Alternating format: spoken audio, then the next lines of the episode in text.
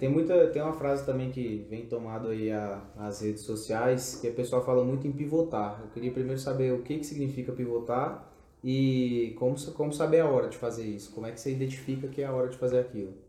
É, basicamente pivotar é quando você muda o rumo, né? Quando você muda a direção ali da sua empresa. É, isso daí é, é, super usado no meio das startups, porque a startup é um ambiente muito teste, né? Então você testa aqui, vê se dá certo, não dá, pivota. Então vai, vai, vai, vai pivotando, que a gente fala. É, o momento certo é, de você identificar né, se tem que pivotar ou não, eu acho que é quando, principalmente quando você está tendo dificuldade para vender, quando o cliente não está tendo interesse no seu produto, né? E aí você vai ter que ajustar para poder encontrar o que, que ele tem interesse, né?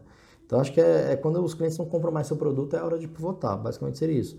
É, ou às vezes quando está o, o, custo de aquisição do cliente, quando você começa a gastar mais para conquistar aquele cliente do que com a venda, também é outro, um outro critério que você pode usar. Ou às vezes quando você já está com o mercado saturado, então está na hora de você procurar coisas novas, você pivota.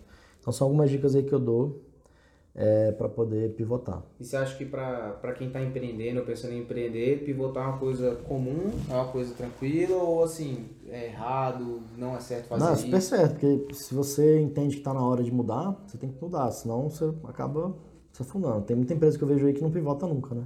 Uhum. Ela vê que o negócio dela tá morrendo e ela fica ali tentando insistir ainda. Então acho que pivotar é a melhor coisa do mundo. Que é, você... é, é ótimo. para quem começar, é ótimo. Tá com empreendimento é, Porque você testa coisas novas lá e muda o rumo.